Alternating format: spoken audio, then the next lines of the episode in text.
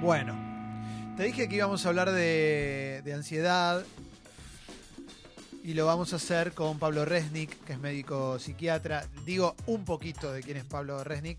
Hace más de 20 años se dedica a la atención, la docencia y la investigación en el campo de los trastornos de ansiedad. Es codirector del Centro de Investigaciones Médicas en Ansiedad, Centro IMA, con sede en la Ciudad de Buenos Aires. Fue secretario científico de la Asociación Argentina de Trastornos de Ansiedad, AATA, y docente de los cursos de formación que allí se ofrecen a profesionales de la salud mental. Eh, habla en congresos también y, y más, escribió varios libros y acaba de editar un libro que se llama Vivir a mil, la ansiedad en tiempos que corren. Pablo, buen día, gracias por venir. Hola, buen día, gracias a ustedes. che. Eh, lo primero que te quiero preguntar, en base a, a- a lo que te decía fuera de aire, que es- a mí me, me- me- me vuelve loco la ansiedad, yo siento que me arruina bastante la vida la ansiedad, es si es un síntoma de, de esta época la ansiedad, si es algo muy propio de esta época más que de otras. Y sí, en estos momentos sí. Eh, Vos sabés que antes cuando nos hacían esta pregunta, por ejemplo, cuando hablas de fobias, de pánico, de trastorno de pánico, de trastorno obsesivo compulsivo, los números siempre daban parecidos en distintas ciudades del mundo, las estadísticas, ¿no? Incluso en zonas rurales o zonas urbanas. Y esto tiene que ver con que gran parte de estas patologías tiene como una facilitación genética, digamos. Entonces Sí. no importa dónde vivís. Si vos te lo heredaste, lo tenés. Eh, pero en estos últimos años, con el avance de esta forma de vida que estamos teniendo, la verdad es que vemos mucha ansiedad, Sí, eh, mucho estrés, mucha ansiedad cotidiana, eh, y tiene mucho que ver la sociedad. Estamos en una sociedad de consumo que nos genera necesidades, que nos genera, nos pide un rendimiento permanentemente, una producción. se instaló mucho también el no hay tiempo para nada, ¿no? Sí, no hay tiempo para nada y tenés que producir todo lo que puedas producir. O sea, eso es lo que está bien visto. Sí, Si vos laburás cuatro horas y te va más o menos bien, o no tenés mucha plata en el bolsillo, pero a vos no te importa, no está muy bien visto en muchos círculos. sí. Entonces hay un deber ser ahí en las sociedades occidentales, sobre todo, que habría que replantearlo, ¿no? Eh, ¿Por qué hay que rendir todo lo que se pueda? Eh, Sí. ¿Por qué el éxito se mide en dinero? Bueno, hoy es el auge, lamentablemente, de las grandes corporaciones y yo tengo pacientes que son gerentes y son los que peores están, son esclavos de lujo, Sí, donde si el año pasado le fue bien a su gestión, este año tienen que rendir dos puntos más. Eh, y tienen que ver a qué nivel suceden estas cosas. ¿eh? Niveles muy altos de grandes empresas. ¿Y, y se puede deshacer la ansiedad en el sentido de... Yo te pongo un ejemplo muy claro. A mí me in- inicias una charla en WhatsApp, Sí, te contesto, sí, y te permite que hay gente que te dice, ¿te puedo hacer una pregunta? Sí, y desaparece. sí. Yo, yo tengo ganas de, matarlos, ¿viste? Guido es uno, el productor me lo hace siempre. Pero digo, loco, no jugues con eso, ¿viste? Como la gente te dice, tengo algo, mañana, mañana hablemos que te voy a contar algo. Y, Contámelo ahora. O sea, ¿cómo hago para recuperarme de eso? Ya Pero está, es terminal. Pero te juro. Pero o sea, eso, y- eso es ansiedad, Eso, porque o, o se llama de otra manera la que Decime tenemos, que es ansiedad la que no- tenemos todos los días, la- así en pequeñas cosas. bueno, la ansiedad tiene distintas formas. ¿sí? De hecho, ahí en el libro hay un capitulito que sí dice las formas de la ansiedad. La ansiedad de todos los días, la ansiedad normal es la que te permite acelerar tu cabeza cuando tenés que preparar un un laburo y no llegás a tiempo, cuando tenés que enfrentar algún desafío. Eso es una ansiedad buena. Produce cambios en el cuerpo, en tu cabeza, necesitas dormir menos, pensás más rápido, tu metabolismo se acelera un poco, pero todo en pos de un rendimiento. También es la que aparece frente a un peligro, ¿eh? lo que llama la reacción de lucha y huida, que es parte de la ansiedad, Sí, defensiva, buena, adecuada, digamos, ¿no? Que vos te enfrentás a un peligro y enseguida te empieza a latir rápido el corazón, se agita tu respiración, pero todo eso lo que está mostrando son cambios en el organismo para que vos puedas correr más rápido. Esto que vos decís, Clemente, tiene que ver con... También es un hábito, tiene que ver con tu ansiedad temperamental, probablemente vos sos un Sí. tipo ansioso desde la cuna, digamos, esto Sí. también sucede yo y soy hay ansioso desde que estaba en la cuna. Perdón. no tengo religión, tengo ansiedad. ¿no? Totalmente, Me encanta, eso me encanta. Es verdad. En parte está esto, esta ansiedad temperamental, como Sí. yo digo. Cuando hablamos de temperamental no hablamos de personalidad, sino de la parte Sí. más biológica de la personalidad. Ahora, después también es un hábito que se puede desarmar a través del tratamiento. ¿Por qué vos querés saber, digamos? Que te mandaron un WhatsApp y vos necesitas saber lo que te iban a decir. Yo te digo qué me pasa en la cabeza, Sí. necesito resolverlo inmediatamente para poder pasar a otro tema. ¿Me explico? Ah, Me pasaba en el colegio. Me daban la prueba, yo era medio mu- muy ñoño. Entonces me daban la prueba, la terminaba y la entregaba, o sea, me la sacaba de encima. Me pasa con todo eso. o sea. Bueno, pero una cosa es que vos te saques de encima y quieras resolver un problema y otra cosa es que te manden WhatsApp, te digan, che, mañana tengo que hablar con vos y vos Es no que sabés qué para mí problema es. Para mí todo es un problema para Bueno, resolver. Bueno, ahí está. Este, te recomiendo mi libro anterior, no es por pasar publicidad, se llama Sí. Mi cabeza no para, que se ocupa de la preocupación excesiva. Hablemos de ese libro. Preocupación excesiva. La cabeza de Clemen no para, Sí, llama. sí, sí. Hábito de preocupación, pensamientos catastróficos. ¿Por qué pensás que si dejas eso suelto va a pasar algo malo? Déjalo ¿Cómo sabe suelto. todo? Eh, pero yo no pienso que vaya a pasar algo malo. Yo quiero que si me empieza una conversación me la termine. Solo eso. Y un poquito, un poco la Es cosa una- mala. Pero no un es una cuestión de respeto también. Sí. Es como, te digo, tengo una re pregunta para hacerte, pero te la voy a hacer mañana. Aparte, No, a, es que- a esta altura decirle a alguien tenemos que hablar y no decírselo al instante es maldad. Es muy ¿Ves? malo, Ya sí. está. Sí, se sale de código. Pero vos podés pensar, andate a cagar Sí. Y, te olvidás que Sí. te dejó colgado. ¿Por Sí, qué te total. quedás pensando necesitando la respuesta? Totalmente. Ese es el tema. Es verdad. Y ahí es donde puedes empezar a desarmar. Cuando empezás a Sí. pensar esto de cómo funcionás, por ahí lo puedes empezar a desarmar. Calo también es ansioso. Un poquito. Un poquito. Un poquito. Dejame un poquito. Un poquito. Eh, ¿cuál- ¿Cuáles son las señales que yo veo, digamos, cuando una ansiedad pasa de ser la ansiedad normal a una ansiedad más jodida? ¿Qué Buenísimo. señales tengo? Buenísima la pregunta. Las primeras, mirá, lo, porque uno tiene derecho a ser ansioso, ser tranquilo sin ser catalogado de nada Claro. y sin necesitar ningún tratamiento. El tema, en general, en la mayoría de, la- de las cuestiones así de la psicología, es cuando, cuando eso que sos vos te empieza a molestar. Cuando tus reacciones empiezan a hacer que no hagas cosas que harías, O empezás a molestar mucho a los de alrededor, o la pasás mal vos. Cuando empieza a provocar disrupción en tu vida cotidiana, entonces ahí decimos que empieza a ser algo digno de ser tratado. Pasa de ser un rasgo de carácter, por ejemplo, un ejemplo claro, la timidez. Vos puedes ser tímido, tímida, y es tu manera de ser, pero no te evita hacer nada. Ahora, si esa timidez te impide una entrevista de laburo, te impide hablar acá con, en un micrófono y demás, no podés relacionarte con la gente, pasa a ser lo que llamamos fobia social o ansiedad social, y ya hablamos de algo que merece ser tratado. ¿sí? Claro. Jessy, ¿Las redes sociales cuánto influyen en la ansiedad? Ver la vida Sí. de los demás, lo que no tenés y los otros tienen. el feedback. ¿no? Claro. Bueno, muchísimo. Las redes sociales están atravesadas por un montón de cosas, digamos, por el consumismo y también encontrás New Age, encontrás OM, viste, encontrás de todo en las Sí. redes sociales. Pero tienen una velocidad, que es un poco lo que tratamos en este libro también. Eh, todo es cortito, todo es binario, me gusta, no me gusta, tengo, no tengo. Total. no se terminan las cosas, o sea, es todo muy rápido. La pantalla misma es adictiva, la pantalla per se, más allá de los contenidos. Sí. Vos necesitas ver la pantalla, ¿viste? Necesitas prender la pantalla. Y lamentablemente es parte de nuestra vida la pantalla, porque la usamos muchas horas para laburar, eso es inevitable y no está mal. Pero genera mucha ansiedad y mucho hábito. Hay que, yo tengo la suerte, por ejemplo, que a mí me limita, yo laburo, escribo, hago muchas cosas con las pantallas. Ahora, cuando estoy mucho tiempo empiezo a sentirme como embotado, empiezo a sentir como un rechazo. Sobre todo si estoy boludeando, mira. Si estoy Sí, escribiendo, claro, no. Totalmente, sí, sí. Estoy boludeando, en un momento empiezo a dar cuenta que estoy atrapado por nada. Sí. Otra cosa que pasa con la ansiedad y la pantalla es que vos la aprendés para hacer algo, para investigar algo y qué sé yo, y te aparece. Actualiza el Adobe, mensajito de tal, Sí. mensajito de cual. Ya tenés, que esto es una característica de la época también, muchos inputs Mm. muchos inputs a la vez.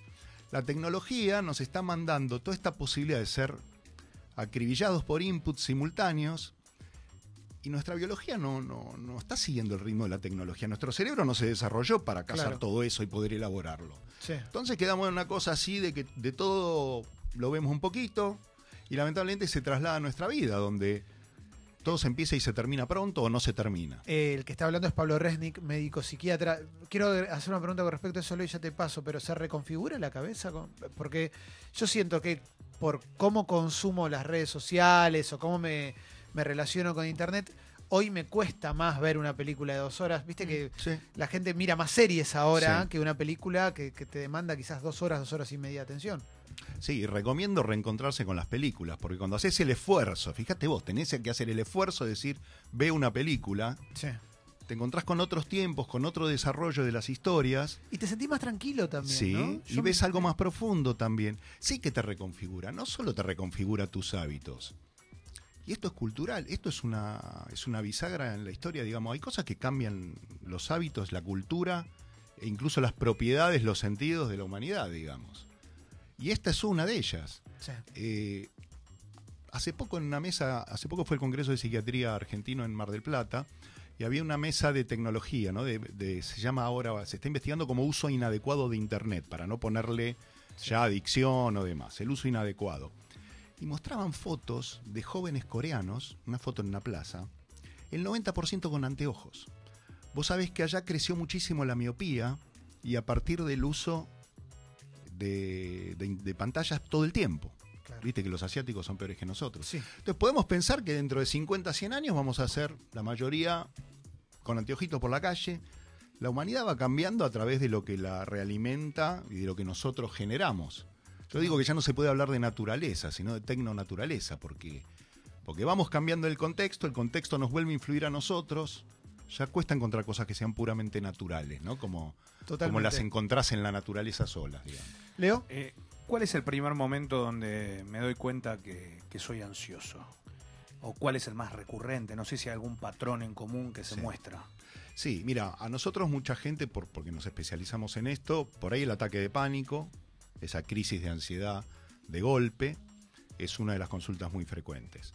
No dormir, apretar los dientes, no disfrutar nada, estar cansados todo el día, eh, pérdida del deseo, pérdida de, la capacidad de disfrutar. Eh, otros vienen ya por cuestiones clínicas, taquicardia, los que sufren depresión y la tenían estabilizada se les desestabiliza.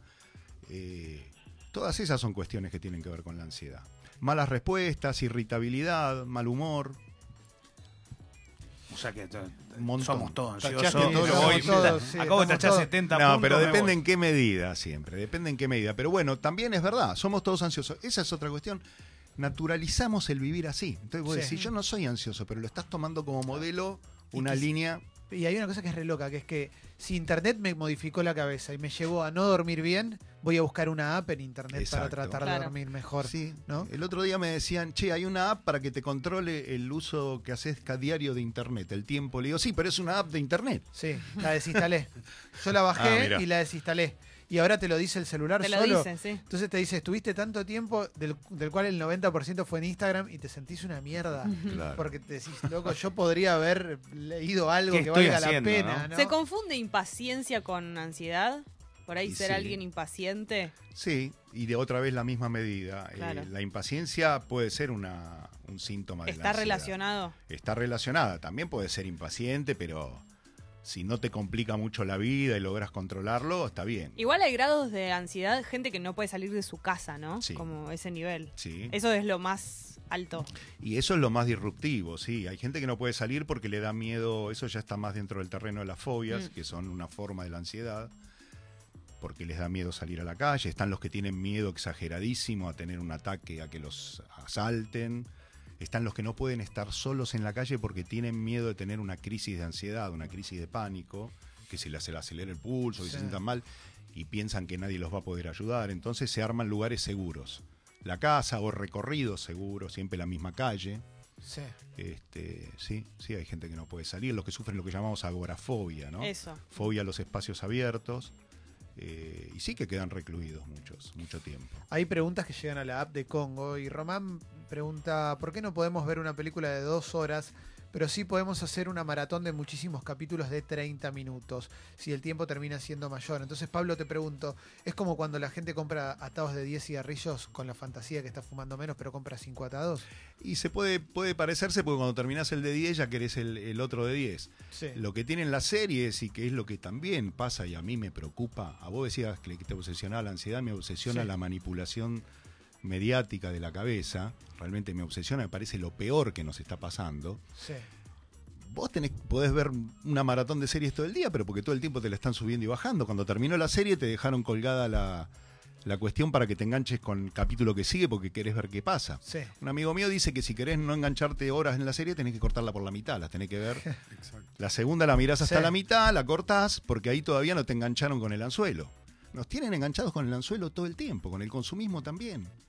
Y lo peor es que uno se lo pone a pensar, y esto que me obsesiona, te pasas casi toda tu vida detrás de esa zanahoria Sí.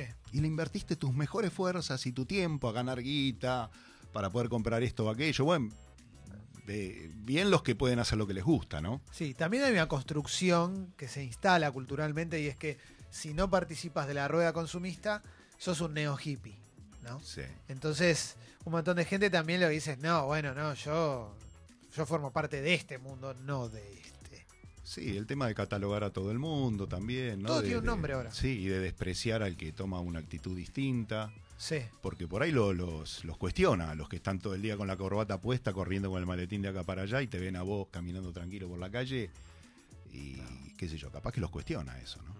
Eh, dice Belú, hace un tiempo comencé con falta de aire, taquicardia, sudor en las manos, mareo, fui al médico, me dijeron que son ataques de pánico barra ansiedad. La falta de aire me sigue pasando por más que los estudios me hayan dado bien. ¿Hay alguna forma de curar el Sí, pánico? totalmente. Sí, claro, andan muy bien con los tratamientos, con las terapias cognitivo-conductuales. A veces se necesita medicación durante unos meses, sí, anda muy bien. Lo que ella describe, si le ocurre de golpe y le dura unos minutos y no es de todo el día, es un ataque de pánico bastante clásico. La falta de aire que ella dice no es porque le falte el aire, sino porque respira acá arriba, con la parte de arriba del pecho, que es una deformación de la respiración en los ansiosos muy común. Sí. Y es una de las primeras cosas que les enseñamos a respirar más desde abajo. ¿no? Si recién prendés la radio, estamos hablando con Pablo Resnick, autor del libro Vivir a Mil, es médico psiquiatra. Mauro tiene una pregunta, ahí lo tenés. mira. Hola Pablo, ¿qué tal? Buen día. Hola. Te hago una consulta. El tema de, de la medicación, porque hay mucha gente que le, le da como, le tiene como idea eso, ¿no? Es como dice, "Ay, no quiero estar empastillado, voy a quedar muy babé y qué sé yo. Eh, ¿es, es muy extrema la medicación en los casos de trastornos de ansiedad o, o ataques de pánico? O sea, lo- ¿queda, queda muy babé la gente No, tiempo? al revés, al revés. La medicación es para que estén mejor, no para que queden colgados. Eso es una cosa que se cree. La medicación no es sedativa. Es más, eh, los que se llaman inhibidores de la recaptación de serotonina, que son los que se utilizan más como moduladores de la ansiedad, empiezan a actuar después de 10 días. Vos te puedes tomar uno y no sentís nada porque actúan por regulación Sí. con el tiempo y no es que sea un ansiolítico que vos te lo podés tomar tres juntos no te hace nada. No, todo lo contrario, más lucidez porque te disminuyó la ansiedad, más lucidez porque no estás rumiando pensamientos y preocupaciones todo el día. Y algunos sí necesitan por ahí tomar algún ansiolítico para dormir, los que están más, más complicados con esas cosas. Pero no, no, eso, bueno, vos sabés que sigue habiendo como con la psiquiatría toda una cosa de, de tabú, ¿no? Y de, de comentarios de pasillo equivocados. Eh, Pablo, vivo en Buenos Aires, me- la vida es una locura, eh, no sé, yo tardo una hora en venir al trabajo, una hora para volver, Claro. a la tarde, fin de semana, esto y el otro, pienso que todo se, se- se monta en un caos. Bueno, yo nací en Corrientes, digo, me vuelvo, un día Claro. me voy a vivir otra vez donde nací, que no pasaba, bueno, sí, pasaba la bicicleta cada tanto, algo por la Y puerta. te comes un surubí al paquete Tal ahí, cual, al ¿viste? río, y me voy, exacto, me voy empedrado a, a pescar. Lo cazaba Pero- él cagándolo a trompadas. A lo que voy es a esto. Y quedaba tranquilo Exacto. como Ese- agua de tanque. Ese cambio de vida que hace mucha gente, Sí. ¿es un cambio real? O sea, dejo, che, me fui a otro lado y ahora sí, no soy más ansioso, esto, o no, o eso no pasa, lo sos en cualquier lado porque es una patología que no tiene que ver con eso. Bueno, está buena la pregunta. Hay de todo. Hay gente que está ansiosa porque está subida a la moto todo el día, como contás vos, por ejemplo, y porque la ciudad está perdido toda escala humana, las grandes ciudades. Esto no está a esca- a escala humana. No podés llegar caminando ya casi a ningún lado, Sí. ¿viste? Si vivís a una hora es un disparate, cada vez hay más autos. Entonces, si vos no sos estructuralmente demasiado ansioso y estás subido a esto, tu ansiedad va a tener que ver con todo esto. Y si vos te corres de esto y tenés afinidad con otro tipo de vida, seguro que te va a disminuir. Después están los que no, los que van a estar viste, atados a un alambre para sostenerlos quietos en cualquier lugar que los pongas. Hay mucha gente que pregunta por el tema de la medicación, pero yo te quiero preguntar por lo natural, si es que existe lo natural, pensando más en el deporte y la meditación. Sí, Meditar. ¿Suma? sí suma, sí suma. Otra vez lo mismo, no te va a curar a alguien que sea estructuralmente ansioso, pero el deporte te hace descargar, moviliza sustancias, tomar sol también, además de que te relaja. Y la meditación es muy buena porque conectás con vos mismo, cosa que no sucede cuando estás corriendo por la ciudad todo el día. Sí.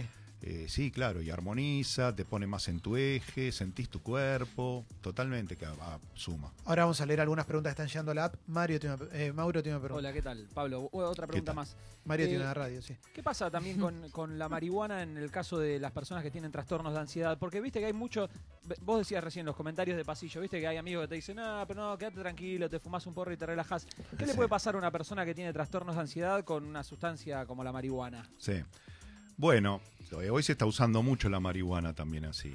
Este, cuando yo era pendejo era más lúdica propiamente. Sí. Ahora se usa más para dormir, para bajar un cambio cuando llego a casa. No solamente aceite, digo, fumar no, no, seca, fumar, ¿no? fumar. Sí. El aceite es otro tema Sí, que también parece que te cura todo y para algunas cosas sirve, pero no para todo, porque estamos todos entusiasmados con el aceite. Mira, una persona que sufre ansiedad puede eh, fumarse un cigarrillo de marihuana, le puede ayudar a estar más tranquila. Ahora, si, si no tiene mucha experiencia en el tema y su ansiedad vino y nunca fumó, eh, se puede poner paranoica, también se puede poner más ansiosa. Hay algo que tiene la gente ansiosa, que sufre ansiedad, que es necesidad de control sobre su cuerpo y sobre sus pensamientos y sobre el medio. Esta es una de las cosas claves Sí. Y miedo de perder el control, de que pase algo, de que a mí me pase algo. Entonces, fumar, estar fumado, fumada, bueno, te pone un poco en una situación de, de- de pérdida de control. Entonces tienen que ver, algunos los puede beneficiar y otros, si la pasaron mal, no insistan. Sí. Mira que, que acá un buen mensaje, dice Paula, tengo un ritmo de laburo alienante. Se me caía el pelo hasta hace ocho meses y determiné no usar más el teléfono los fines de semana, solo para WhatsApp y llamados, y arranqué yoga y soy otra persona. Y sí, buenísimo. Yo cuando me olvido el celular, eh, mi día es otro. Es genial.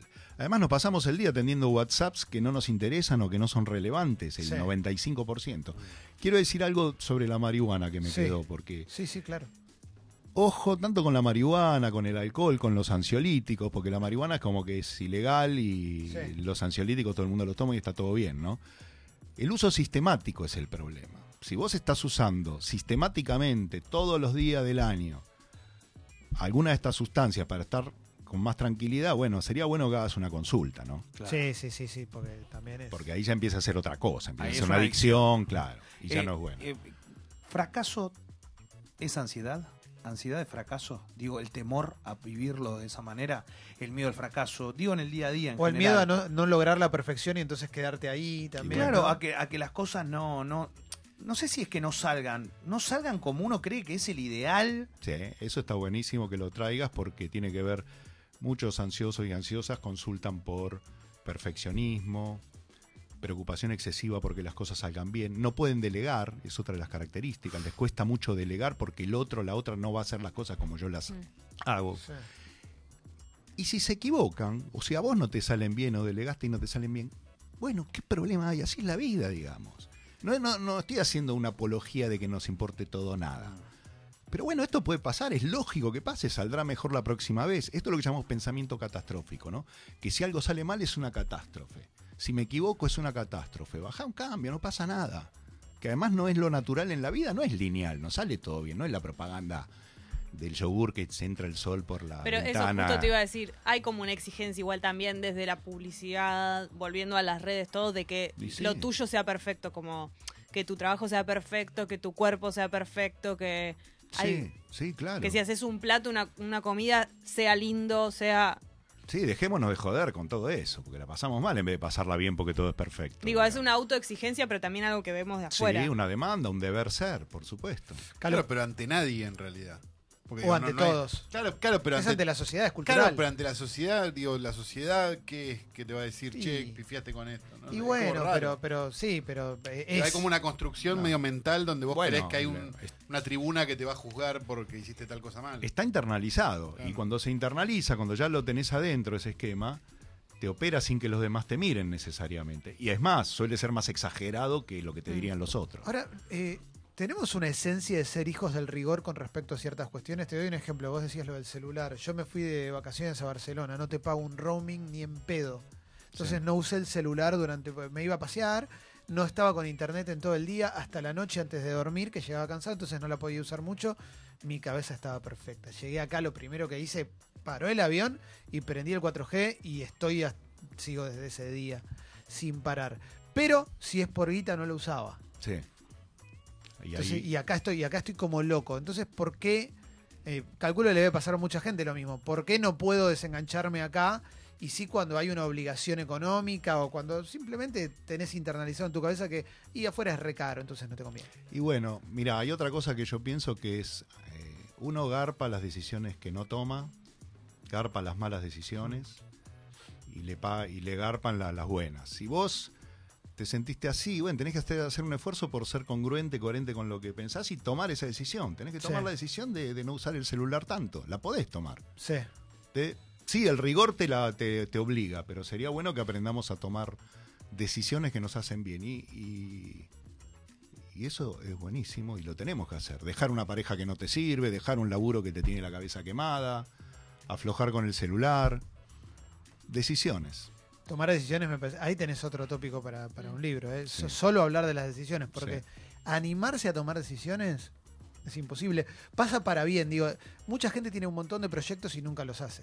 Que eso me parece, no, no sé si tendrá que ver con la ansiedad o qué, pero viste que, no, tengo una idea para un programa, Sí. te digo por nuestro medio, tengo una idea para un programa, tengo un contacto en tal lugar para meter un programa. Nunca pasa. No lo haces. No lo sé. Y bueno, metete y hacelo. Ahí, por ahí andan diciendo, hay una frase que dice que somos las decisiones que tomamos. Sí, claro. O las que no tomamos. Sí. Y sí. O te metiste a hacer cosas, si te fue bien o no te fue bien, o no haces nada. ¿Qué importancia o qué rol cumplen las personas que están alrededor nuestro eh, con todo esto? Con la toma de decisiones, si somos ansiosos, si estamos impacientes. ¿Es importante estar bien rodeado Mira, en o principio, no, o no importa? es que es, todo depende de vos, porque si estás mal rodeada también son decisiones que tomaste vos. Mm. Eh, la ansiedad es tuya y manejarla es tuyo. Echarle la culpa a los de alrededor no sirve. Si hay alguien que te es muy tóxico, tóxica y que te está jodiendo la vida, es una decisión tuya si seguís alrededor de esa gente. A veces no se puede. Hay una cosa terrible que nos llega que son los jefes. Los jefes enfermantes, para gente que no puede dejar ese laburo, son tremendos. Sí, Y hay una patología del jefe que es gente en general patana, que, que sí, agresiva. Y bueno, ahí no te podés ir, por ejemplo, hasta que logras irte. sí. También hay gente que no se anima a empezar la búsqueda de irse. Entonces, bueno, en algunos casos no depende de uno, pero en la mayoría sí. Leo, vos ibas a ¿Cómo, ¿Cómo hace aquella, o aquella persona que tiene, no sé, una doble vida? Que tiene dos parejas, que tiene dos familias, que resulta que armó y está en una situación donde todo lo tiene oculto y no está al descubierto y lo lleva, más allá de todos los problemas que puede tener. ¿Lo llevó la ansiedad también a un lugar así? Primero, esa vida es un infierno para, bueno, uno lo puede pensar para uno. Habrá quien Sí. lo puede llevar con frialdad y de gente muy especial. Ahora, ¿qué te llevó a tener una doble vida? No, no es la ansiedad, son otros factores. Eso es muy complejo. A lo que voy es que sí. Busquemos otra, Leo, busquemos otra. No, porque lo, lo- lo que, lo primero que se me ocurre es saber si en un momento determinado, en medio de la locura, es como lo que te decía recién del tránsito. No llego a otro lugar, no estoy en esto. ¿Cómo hago si no puedo con una vida para hacer con dos? Sí, sí, sí, es una locura. Yo no me lo puedo ni imaginar. Te- se te duplica todo, ¿viste? Pero no es la ansiedad lo que te lleva ahí, son otras cosas. No cualquiera puede tener una doble vida de manera sistemática, no digo tirarse alguna por ahí. Sí, sí, sí, sí. Una doble vida. El libro se llama Vivir a Mil, la ansiedad en tiempos que corren. Se consigue en todas las librerías, lo escribió Pablo Resnick. Esto lo vamos a subir a Sexy People Podcast para que lo puedas escuchar en Spotify. Pablo, estuvo buenísimo charlar con vos. ¿eh? Y seguro gracias. que quedaron dos millones de cosas afuera. Para mí también. Y eso que contesté 500.000 preguntas. Ahí va, gracias por venir. ¿eh? bueno, a ustedes, chicos, gracias.